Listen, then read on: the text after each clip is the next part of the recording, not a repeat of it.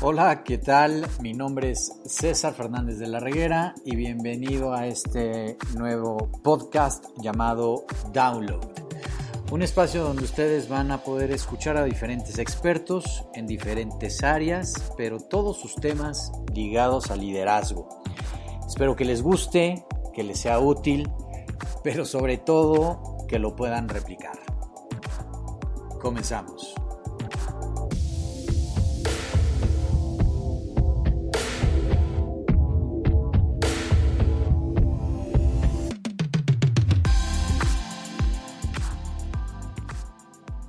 A todos, ¿cómo están?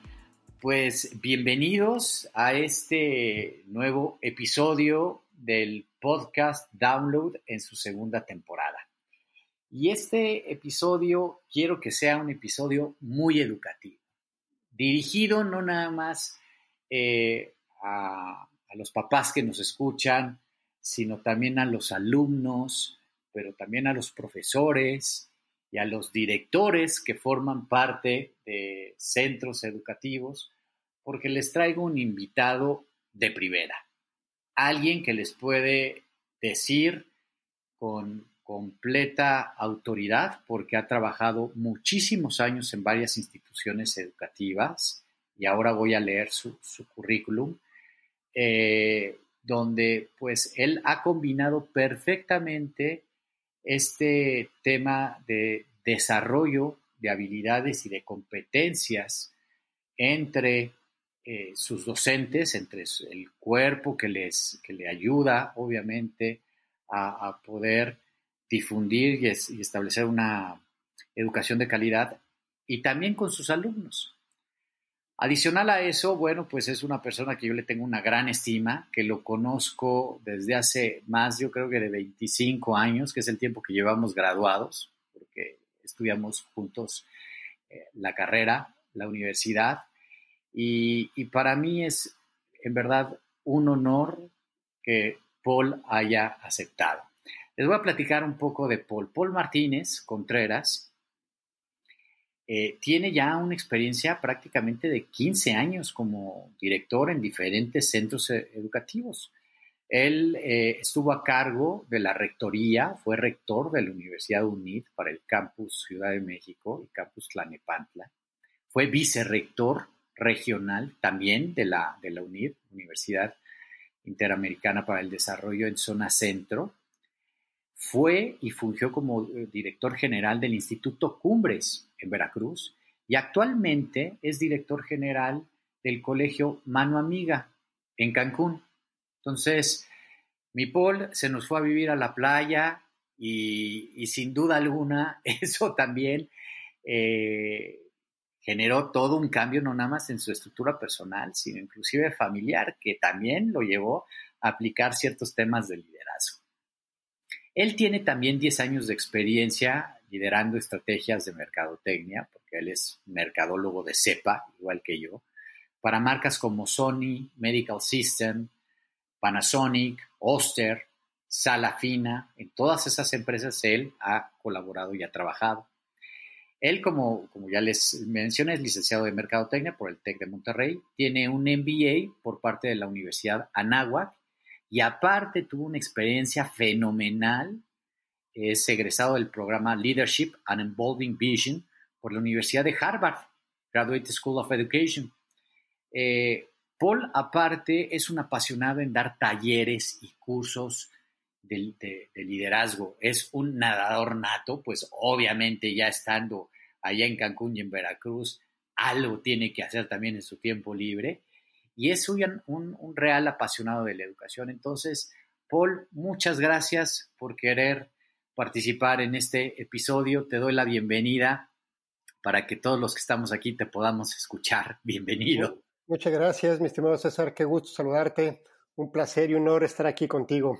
Hola a todos. No, hombre, el, placer es mío, mi estimado Paul. No nada más porque platicamos a todo dar, sino porque aparte la estima y el cariño eh, siento que no es unilateral, ¿no? hay, hay cariño en ambos lados y eso está, eso está padrísimo. Qué maravilla habernos eh, encontrado en distintos puntos de, la vida y sobre todo vivir distintas experiencias de desarrollo Y quién lo diría, después de 25 años, estar nuevamente juntos en un proyecto como el tuyo. Muchísimas gracias, Paul, por, aceptar. Oye, Paul, y bueno, como les acabo de, contar a la gente que nos escucha, eh, en tu trayectoria has ocupado muchas posiciones de liderazgo dentro de varias instituciones educativas. Eh, ¿Crees que el liderazgo se forma y se aprende en las escuelas solamente? Fíjate que es un tema siempre interesante, César, em, la sinergia y el vínculo escuela y hogar. Y la verdad es que he tenido el, honor, la satisfacción y el privilegio de acompañar el desarrollo de, jóvenes desde una etapa eh, profesional, ¿no? ya que estás como, como director, gerente, pues tienes ahí equipo a tu cargo y también vas guiando, formando, desarrollando eh, los acompañé también de alguna manera en, su desarrollo universitario, en la búsqueda de, empleo, en el desarrollo de, sus competencias. Eh, y de ahí también eh, la oportunidad a ir acompañando su desarrollo en una etapa de, una edad más, más joven, a nivel bachillerato, secundaria, primaria, e imagínate también en preescolar. Entonces, eso ha sido una, una experiencia que te da una visión de qué oportunidades tienes tú como líder para fortalecer su, desarrollo, su liderazgo, en qué etapa vas viendo las necesidades más fuertes eh, que, que, requieren justamente para este desarrollo de, habilidades, de competencias de liderazgo, y vas viendo que pues no, hay un solo eje, no hay un solo eh, patrón y sobre todo no hay una sola persona o institución que lo haga solo. Al contrario, eh, casa y escuela van muy, muy de la mano y más de lo que creemos. Ok. Eh, qué interesante lo que planteas, porque tuviste experiencia en, todo el, abanico educativo, es decir, no nada más en la parte eh, profesional, como bien lo plasmaste en un inicio, sino con chavitos y chavitas de preescolar y y eso me llama mucho la atención porque yo creo que las necesidades educativas, la toma de decisión también de las personas, ya sean personitas o personas ya adultas, eh, son completamente diferentes. Por lo tanto, ¿crees que el proceso educativo sea diferente entre uno y otro? ¿O, qué pudiera detonar la pues, diferencia? Claro, pues más que diferente es complementario. Eh, ya estando en el, en el nivel universitario y estás viendo las oportunidades de empleabilidad que puedes generar a tus, a tus estudiantes, vas teniendo el contacto con personas de recursos humanos, con empleadores, con, con, con mentores, y pues vas entendiendo las competencias que requieren los estudiantes para acceder, para ingresar a oportunidades laborales y ahí te van diciendo, pues es que este alumno, este joven, tiene tales competencias, tiene tales habilidades, tiene tales características, tiene este perfil. Sí. Y dices, bueno, pues eh, me tocó apoyarlo de 18 a 22, 23, 24 años, el tiempo que está en la universidad. Pero te me decían, pues es que en la universidad ya llegó, ya está en la edad adulta, eh, tales habilidades pudieron haberse desarrollado antes. Entonces, como, eh, como director de, universidades, vas a las preparatorias, que son tus colegios donde nutres tu nueva matrícula. Oye, pues para que llegue a un perfil de profesionista, estamos buscando jóvenes de preparatoria con este perfil. Bueno, pues sí, aquí formamos una parte, pero pues hacemos lo que podemos porque así nos llegaron de secundaria. Pues vamos a los de secundaria, ¿no? Vamos a conocer qué están haciendo los de secundaria. Sí, fíjate, eh, pues un gran labor, los docentes, la etapa de, la adolescencia, la pubertad, pues tres años que medio moldeamos, pero pues agarramos lo que viene de la primaria. Y así te vas, ¿no? De nivel a nivel llegas al preescolar. Pues sí, pues aquí están los chiquitos, la, primera infancia, pues vamos viendo pues que llega justamente a ver cómo, cómo este, se desarrolló los primeros dos, tres años en el hogar. Tú dices, bueno, entonces la cuna de este desarrollo es, la casa. justamente es la, casa.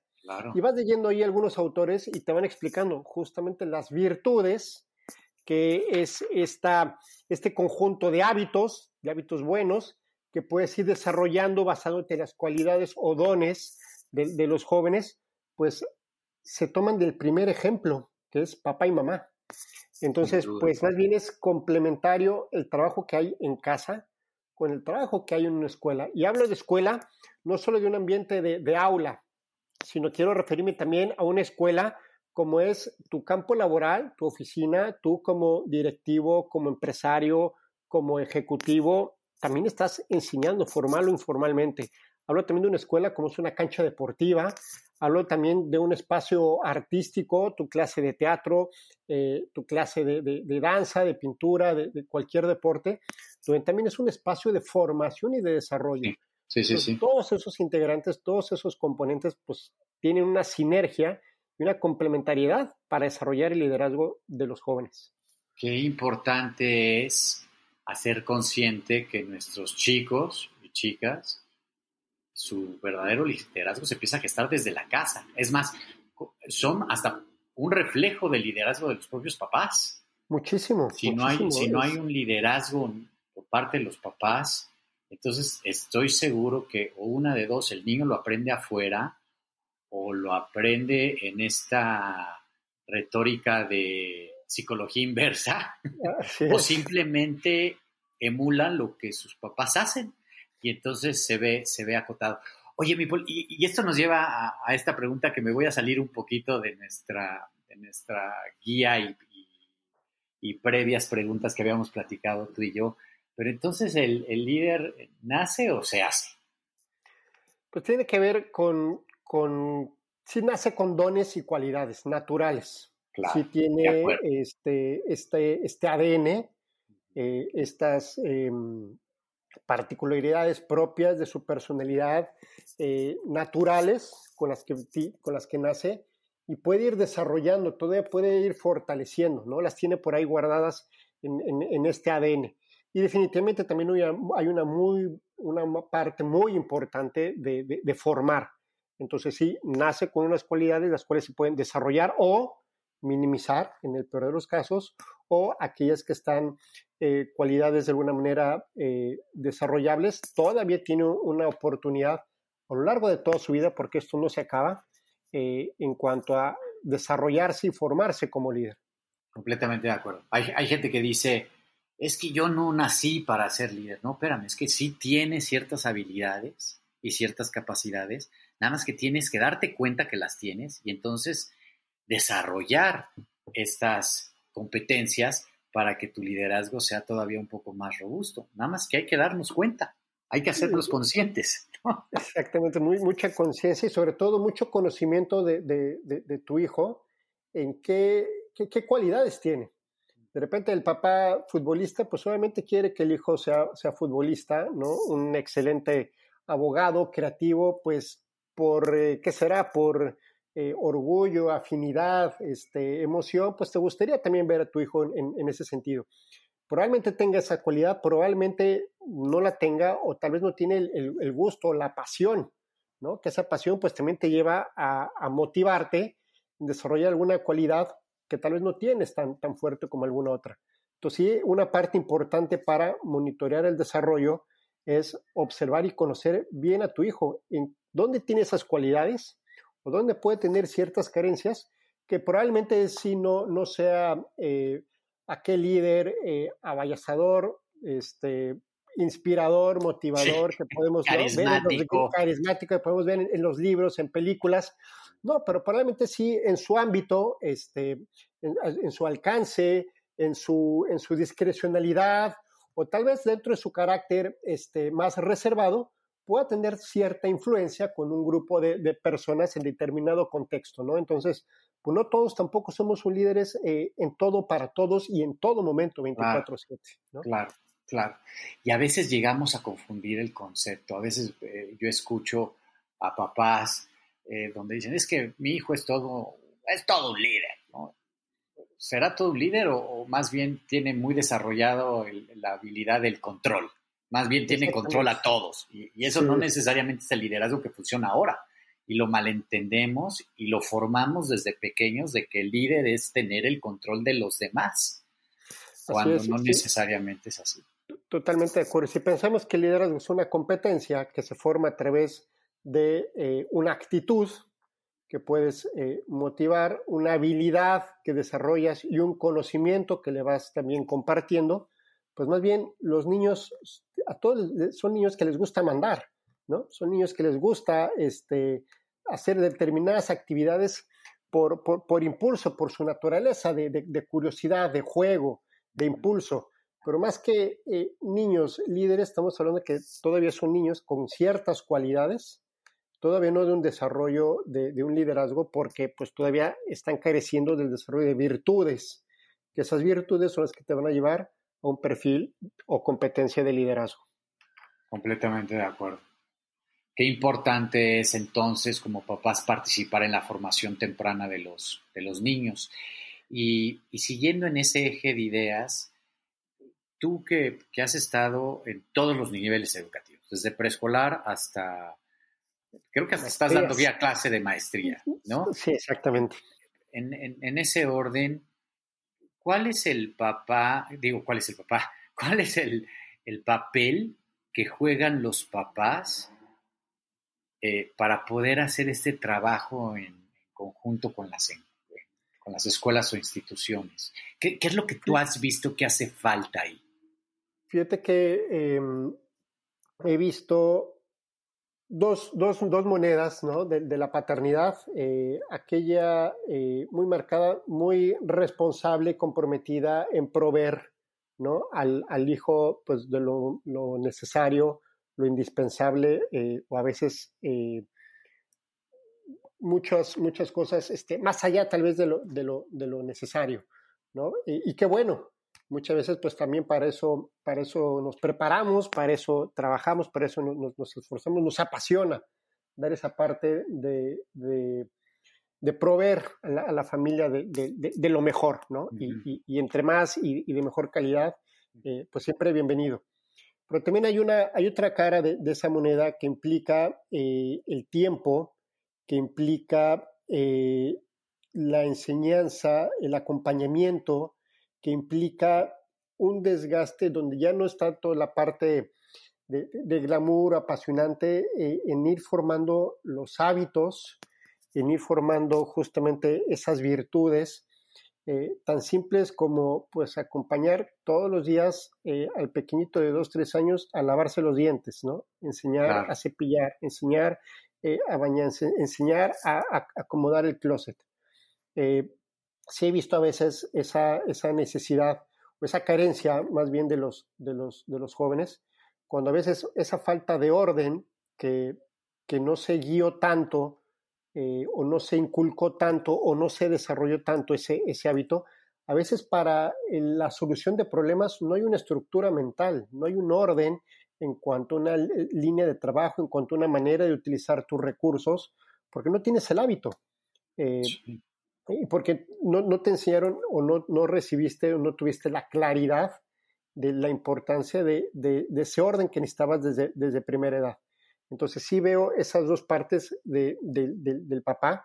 Uno, eh, el, acompañar, que para mí es también eh, muy importante y trascendente, porque a veces es, lo que más también recuerdas, ¿no? De, casa, de, la familia.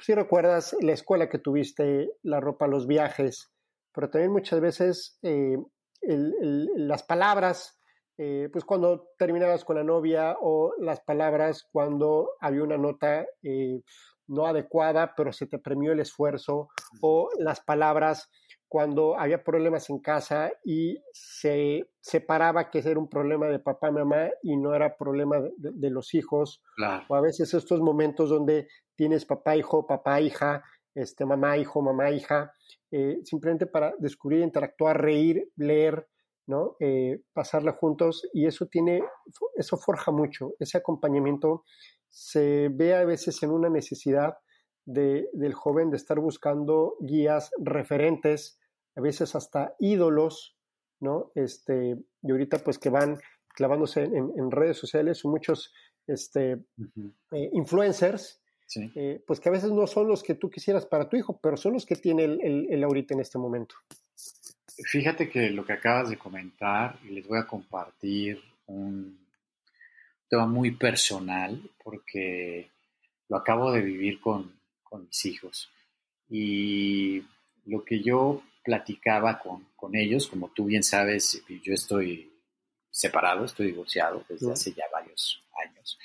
Y la verdad es que el trabajo que ha hecho la mamá de, mis hijos en ese aspecto pues ha, sido bueno en la generalidad, ¿no? En términos de siempre este, respetar.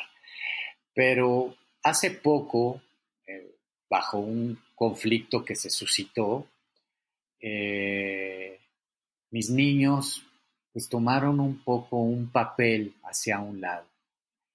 Y fue un momento que a mí me retó mucho porque tuve que sentarme con ellos en un momento donde ya estábamos solos, es decir, en el fin de semana que, me tocaban. Y, yo les decía a, a Pau, a Santi y a María, mis niños, siempre ustedes tienen que escuchar las dos partes de la historia para entonces hacerse de una idea propia. Claro. No compren solamente una idea o no compren otra idea. Su papá no tiene 100% la razón de todo, ni su mamá tampoco. Y forma parte del crecimiento el que ustedes vayan ahí sopesando vislumbrando y encontrar su propio espacio, su propio liderazgo y decir, esto sí me hace sentido, esto no me hace sentido, y yo entonces formulo, formulo una opinión o me genero una opinión. Y mi Paul, en esos conceptos se los estoy tratando de expresar a, una niña de 14 años, a otro de, 13 y a otra de, 10, casi 10 son conceptos a veces difíciles de digerir por ellos porque aparte entra mucho el sentimiento. Y entonces creo que esa gestión que tú dices que, haces, que hacen los padres desde, desde el interior de, su comunicación más privada y más íntima que tienen con sus hijos, independientemente de la circunstancia en las que estén, estén juntos los papás o no estén, o no estén juntos, forman mucho el carácter y el liderazgo de ellos. Claro. Y te felicito por esta plática en el sentido que tú les diste, porque ahí estoy viendo el desarrollo o ir inculcando la virtud de la comprensión.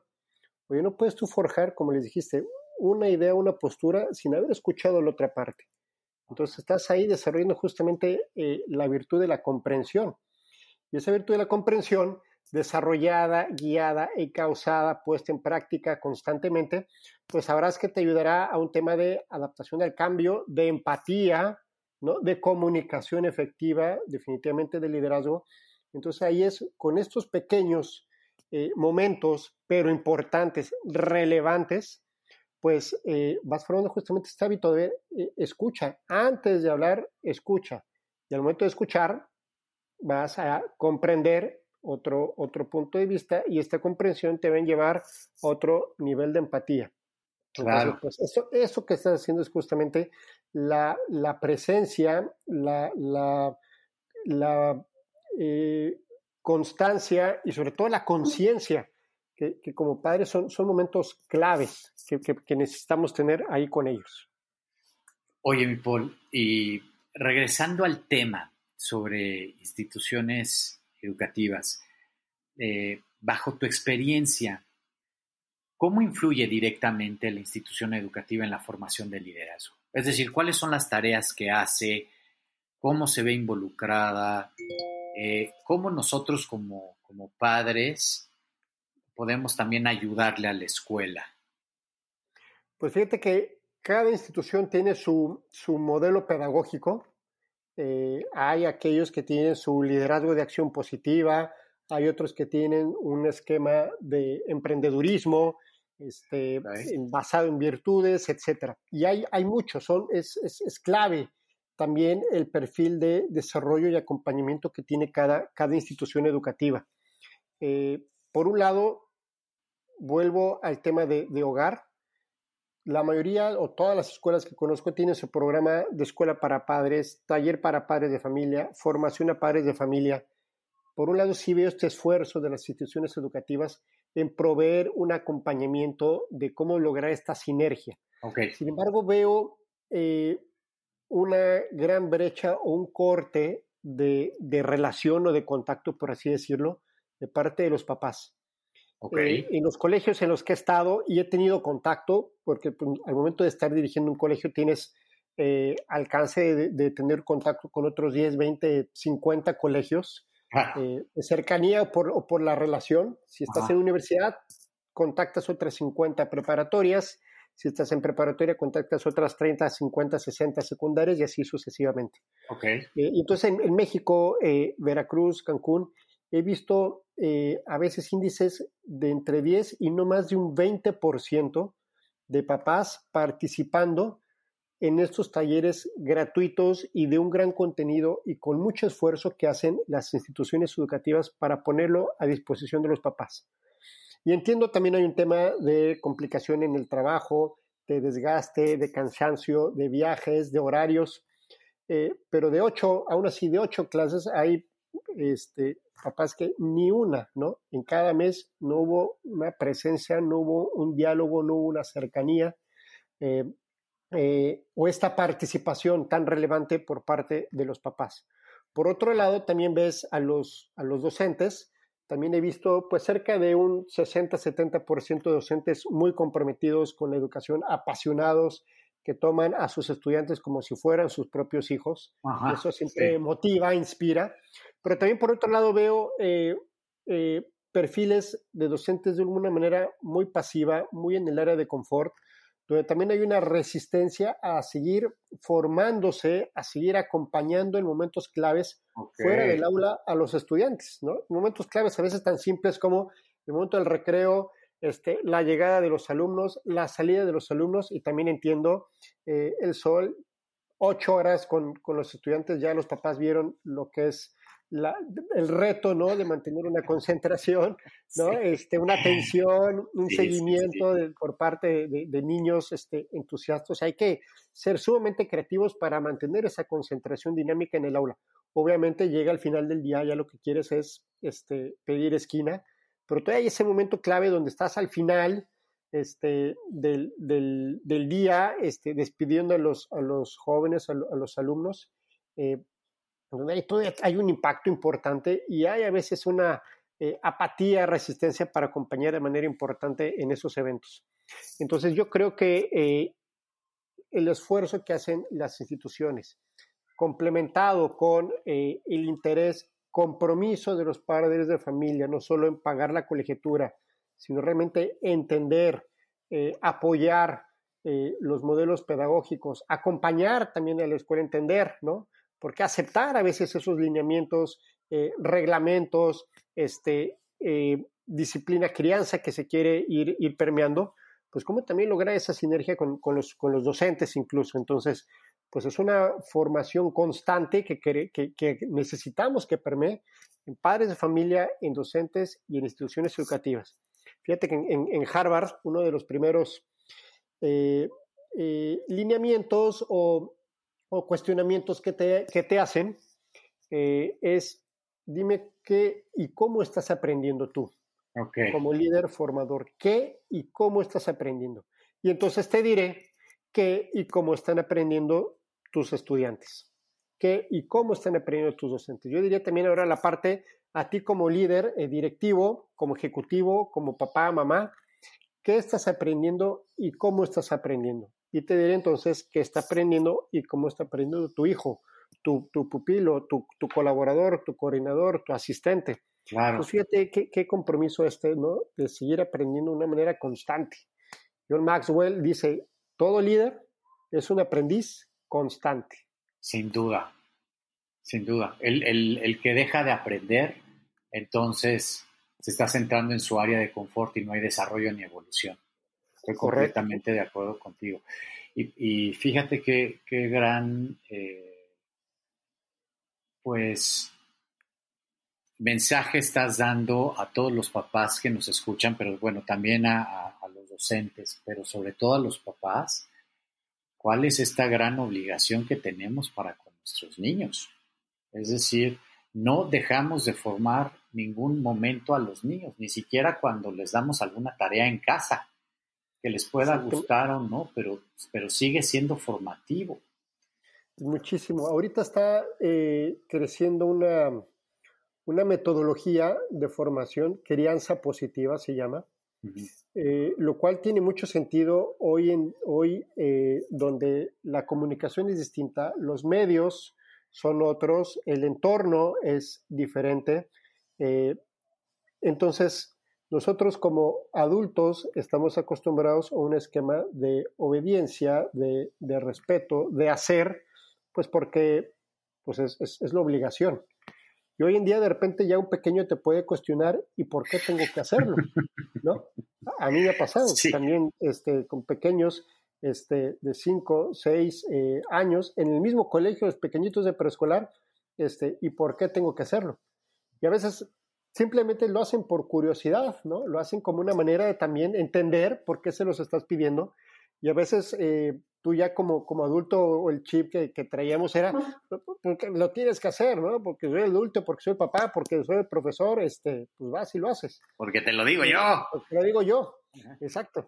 Pero pues ya eh, se quedan con, con, un vacío que más bien hay que llenar, o sea, no, no es suficiente porque me lo dices tú porque también ha habido este contexto de, bueno, pues la, la, igualdad, ¿no? Este, el respeto, los derechos de los niños, sí, ok, hay, también obligaciones, hay también eh, tareas, responsabilidades, compromisos, pero mientras estás formando eso, eh, este, esta herramienta, tendencia de, crianza positiva, te va a ir dando herramientas o guía para que tú lo hagas más de desde una manera de colaboración. ¿Cómo podemos colaborar juntos en el hogar para tener una mejor convivencia? Entonces, no nada más es la obediencia de levantar el cuarto, de ayudar de tus trastes, de, la ropa, el sitio, eh, cada cosa en su sitio, sino es por un tema de, de colaboración. Entonces, lo va manejando de una manera eh, más motivadora, de mayor involucramiento, de todavía una comunicación eh, que, al, que al que al joven, que al niño de, de, esta, de, estas nuevas generaciones, pues va logrando eh, entender de, claro, entonces tengo yo un rol importante en este hogar y mi rol y mi función es, es importante. Entonces, si yo coopero, si yo colaboro, puedo ayudar a papá, puedo ayudar a mamá, hago más fácil el, el, labor, la labor de, mis hermanos, de mis hermanas. Y de esa manera, entonces, yo nada más es, eh, si no haces esto, ahí te va la, la sanción, la consecuencia, el castigo. Es, cuando si lo hacemos más rápido, podemos irnos a jugar, a leer, este, a divertirnos juntos, pero no podemos divertirnos si no hemos hecho este proceso. Entonces ya hemos hecho, colaboramos y es otra manera en la cual papá se está invitando que tengamos este tipo de diálogos eh, con mucha conciencia y sí una preparación, porque no es fácil.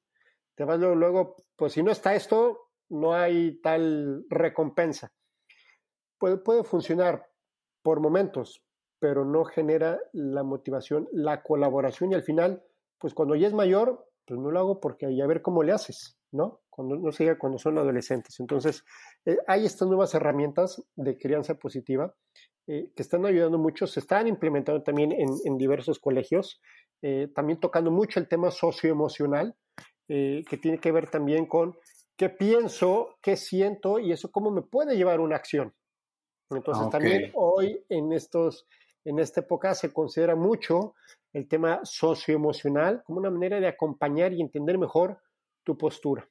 Y ha sido muy relevante, César, porque eh, fíjate que de repente los jóvenes, niños o hasta adultos nos podemos quedar bloqueados en la parte de aprendizaje si no hemos resuelto lo que estamos sintiendo.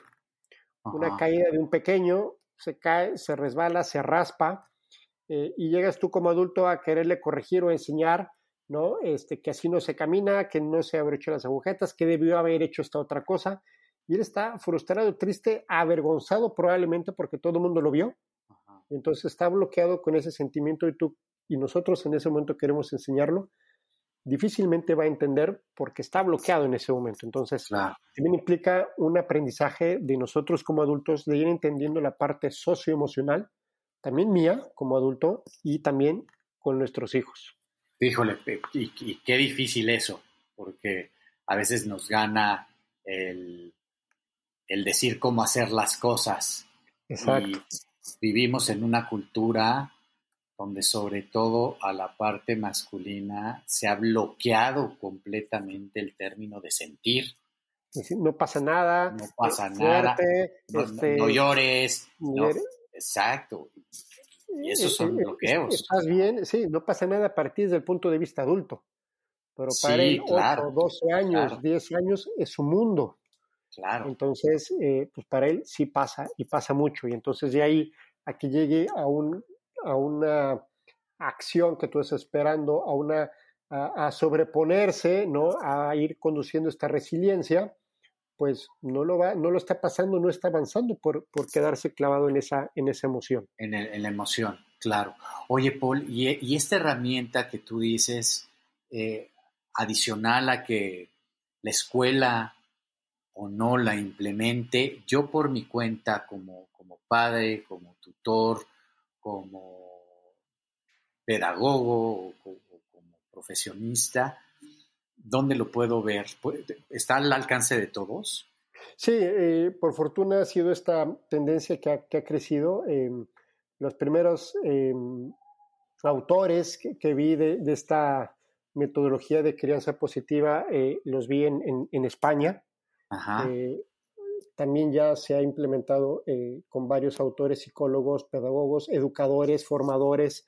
Hay incluso una asociación de, certificadores que van guiando a docentes, a padres de familia, a que puedan tener de una manera más profesional estos conocimientos y estas, y estas herramientas.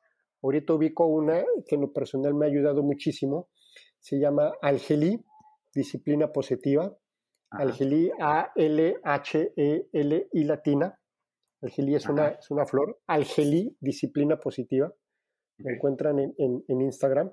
Eh, y, justamente está dando estos talleres, eh, webinars, guías, este, libros, que a ti como padre que, viene, que venimos de esta tendencia de se hace porque así se hace y lo digo yo, cómo empezar a cambiar nuestro diálogo eh, no importa la edad, niños de 2, 3, 4, 5 años, adolescentes, justamente pues para que logremos una mayor colaboración motivadora, inspiradora, integradora, reconociendo y que ese joven pueda identificarse, pueda sentirse parte, pueda sentirse eh, dentro de este entorno familiar, no solo como una imposición.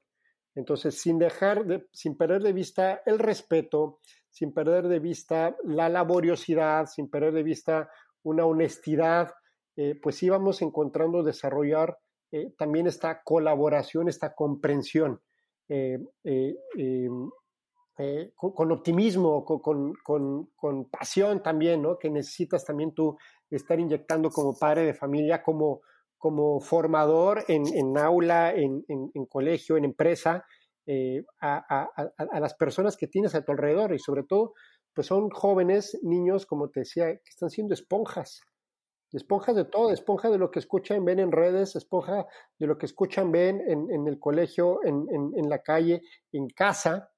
Y entonces, pues como líderes, exactamente, si tú quieres asumir tu rol, papá, mamá, ejecutivo, directivo, de las personas que están a tu cargo, por determinado tiempo, pues implica también cómo tener esta conciencia y preparación constante, ¿no? Que hablábamos hace, hace rato.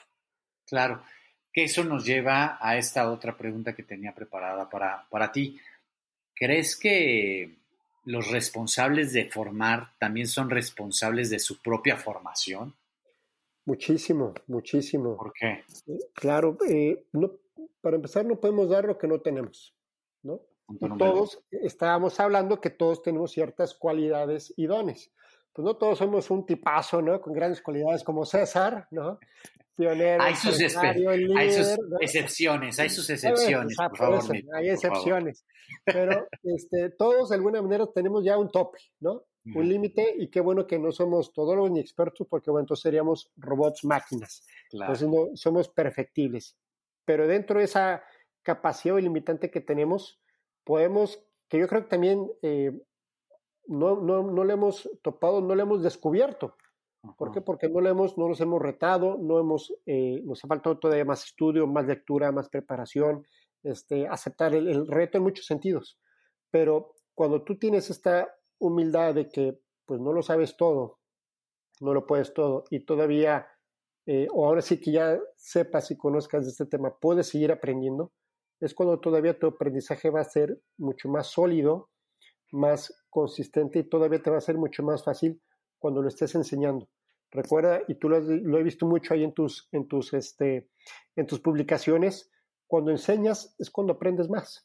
Sí. Entonces, justamente eh, para poder enseñar, pues todavía hay una amplia brecha de eh, aprendizaje que tenemos que, tener, como te decía en Harvard, que estás aprendiendo para decirte que te estás enseñando.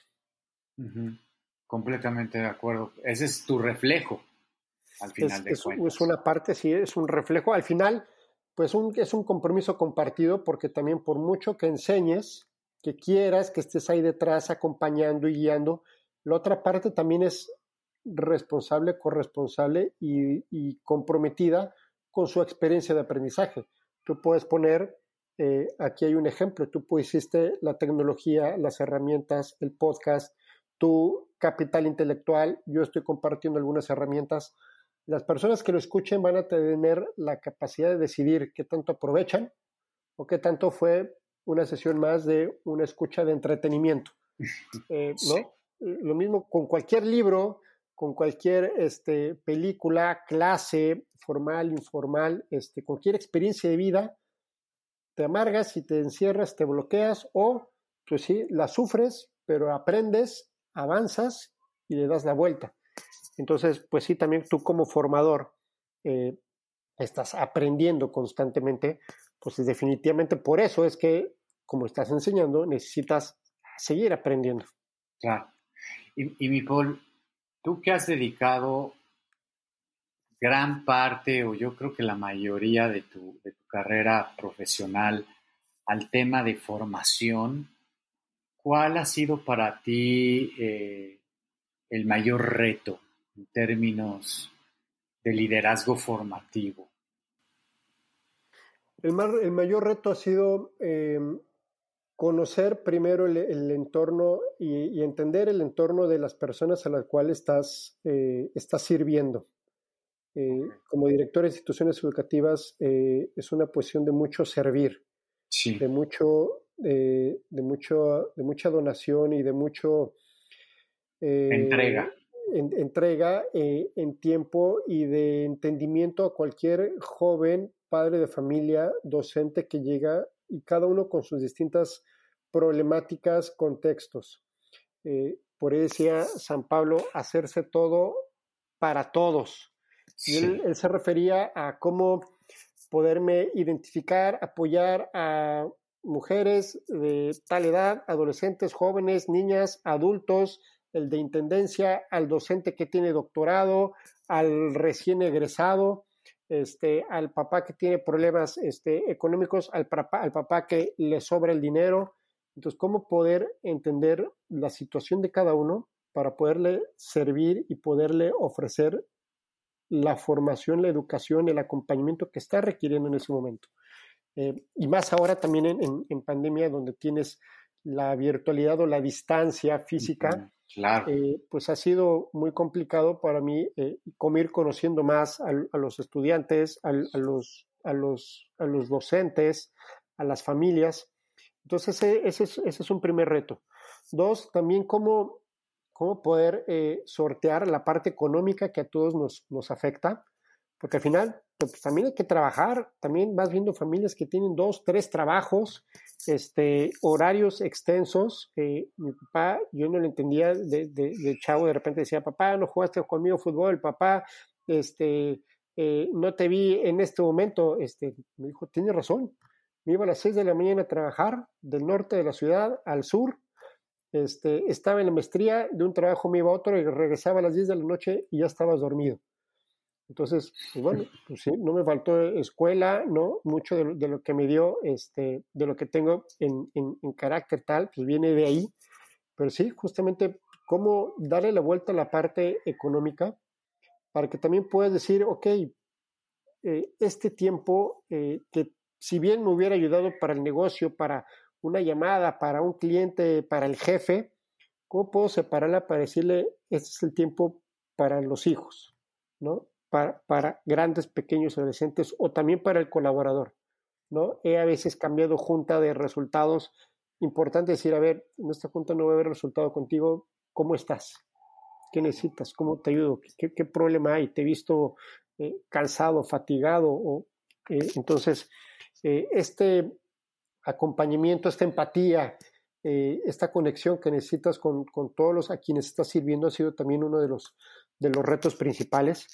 Eh, y tercero, de ahí cómo llevar esta motivación, esta conciencia a los padres de familia para decirle, hey, tú dijiste que dices que lo más importante son tus hijos, dices que trabajas y vives y lo más importante son tus hijos. Pues mira, aquí hay este taller, aquí hay esta guía, aquí hay esta junta, aquí hay este espacio donde quiero yo, colegio, profesor, hablar contigo, papá, de tu hijo. Entonces, pues sí, cómo todavía motivar, inspirar, hacer atractivo para los papás para que no dejen de aprovechar estas herramientas que ofrecen los colegios. Completamente de acuerdo. Fíjate que hay una herramienta y hay un espacio en el colegio que están, están mis hijos que se llaman espacios de perceptoría. Que yo este primer concepto lo escuché en el IPADE, ¿no? Tú tienes un perceptor en el cual tú te puedes acercar y das un pequeño diálogo, un toque de, de, conversación donde salen preocupaciones, donde salen áreas de oportunidad o áreas de mejora, pero sobre todo sale con un plan de acción, es decir, no se queda solamente en el buen deseo. Y lo mismo pasa acá, acá hay perceptorías que, se tienen con cada una independiente, es decir, con la perceptora de, de, de Paulina o de María o de Santiago y hablamos con ellas eh, o con ellos y de esa manera definimos cómo podemos ayudar a los hijos. Pero es un punto de diálogo, de acuerdo y un espacio donde te tienes que involucrar, porque al final de cuentas, de primera mano, vas entendiendo cómo tu hijo es percibido dentro del colegio. Claro. y también tú vas tocando base de saber qué tanto conocen a tu hijo, ¿no? Claro, sí. qué tanto es un trámite o no, que me ha pasado, ¿no? He tenido perceptorías que son muy buenas y otras que digo, bueno, que bueno, hasta el nombre de mi hija me confundieron. Alguna vez me pasó así. Y ya me, está, me dieron toda la perceptoría y era el de otra persona. Entonces, eh, creo que es importantísimo eh, este involucramiento que tú dices, porque uno piensa como padre, eh, yo ya tuve mis eh, obligaciones, ya sea financieras o de tiempo cubiertas, que lo demás se haga por las la escuela. Así es. Y creo que es un trabajo en equipo porque estás hablando de la formación de tus chavos. Muchísimo. Es una palabra clave que dices, involucramiento. y, aquí es nuevamente hacer la, la conciencia de tú como líder eh, papá, mamá, eh, formador, directivo de empresas, de instituciones educativas, eh, tienes esa, ese privilegio de, dejar huellas más que cicatrices, que también las dejamos porque somos humanos, ¿no? Y, y bueno, pues también se vale equivocarse, es parte de nuestro proceso de aprendizaje. Eh, pero una vez que ya vas siendo consciente y estás aprendiendo, bueno, pues vas reduciendo por ahí esa brecha para dejar más huellas que cicatrices. Entonces, eh, hay muchos que justamente tienen este anhelo de, la paternidad y no han podido. Y, pero han tenido ¿no? sobrinos, eh, amigos, vecinos, colaboradores. Siempre hay alguien que tiene la disponibilidad, la necesidad de estar aprendiendo algo de ti. Y ahí es donde tu diálogo, tus modos, tu carácter, tu perseverancia, tu ejemplo, tiene mucho que ver para el impacto de, muchas otras personas, de las cuales tal vez no estás tan consciente, que estás enseñándoles, que le estás desarrollando su liderazgo. Entonces, pues, qué bueno que tienes tú este espacio, César, este, porque eh, este tema de liderazgo es sumamente crucial.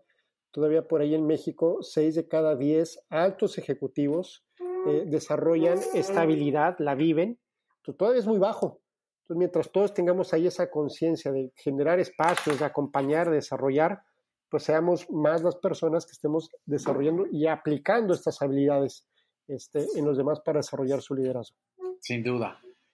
Mi Paul, me quedo con esta idea. Es más, yo creo que ya lo estoy así como masticando para la frase de, del siguiente post, de que hay que preocuparnos más por dejar huella que, por dejar cicatrices. Eso, me encantó esa frase. Creo que engloba lo que todo maestro, institución, padre, tutor debe de hacer con las nuevas generaciones, sin lugar a dudas. Así es, César. Y si se dejan cicatrices, pues también habrá que explicarlas. parte, claro. Muy forma, bien, parte de. forma parte de, ¿no? Y no hay una vida sin, sin, cicatrices, no hay una experiencia grata, o sea, no hay aprendizaje sin esas, ¿no? También. Obviamente no lo hacemos, no lo hacemos ahí con, con la intención, eh, somos perfectiles como papás, nos equivocamos mucho como docentes, como directivos, bueno, pero qué bueno que hay este espacio de, de reflexión, de, de, ofrecer la disculpa, de, de quererlo mejorar para la próxima.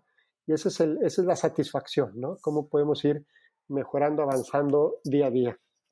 Mi Paul, como siempre, un gustazo. Creo que la última vez que nos vimos fue echándonos este, un pescado eh, a la talla Veracruz. Justamente en Boca del Río. En Boca del Río, caray. Ahora, te estoy esperando aquí en Cancún a que, te vengas aquí a aplicar el home office. Ya, ya, ya voy para allá corriendo, ya ahora, ahora que es el hot sale, ¿no? venga, venga.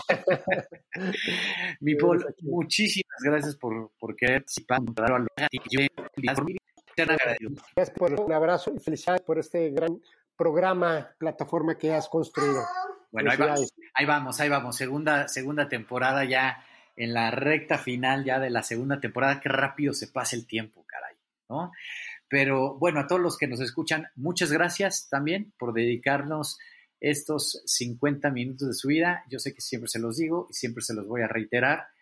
Es tiempo que ya no regresa y por lo tanto estoy profundamente agradecido y a nombre de Paul también les doy las gracias por querernos escuchar.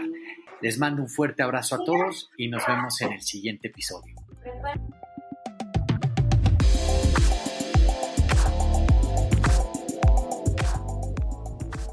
Bueno, pues muchas gracias por habernos escuchado. Hemos llegado al final de este capítulo. Mi nombre es César Fernández de la Reguera y fue un gusto haber estado con ustedes. Nos vemos en el siguiente capítulo. Adiós.